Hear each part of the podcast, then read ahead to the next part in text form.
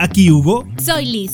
Una mujer de 44 años de edad murió en el Hospital General tras varias horas internada luego de caer de una cuatrimoto. Se trató de Reina, originaria de Tehuacán. Ante el incremento de la temperatura en la región, Protección Civil en la ciudad espera un repunte en los incendios a cielo abierto. En este año ya han atendido 80. La industria del calzado en Tehuacán opera al 30%. Factores como la inflación y la cuesta de enero han afectado al sector que está a la espera de incentivos gubernamentales. La policía municipal detuvo a Josué de 22 años de edad tras ubicarlo con una motocicleta con reporte de robo. Los hechos ocurrieron en las calles Emiliano Carranza Sur y 5 de mayo de San Lorenzo, Teotipil. Una mujer lesionada y daños materiales dejó como saldo el choque por alcance entre una camioneta particular y una colectiva. Todo ocurrió en el Boulevard Socorro Romero Sánchez, a la altura del centro de salud.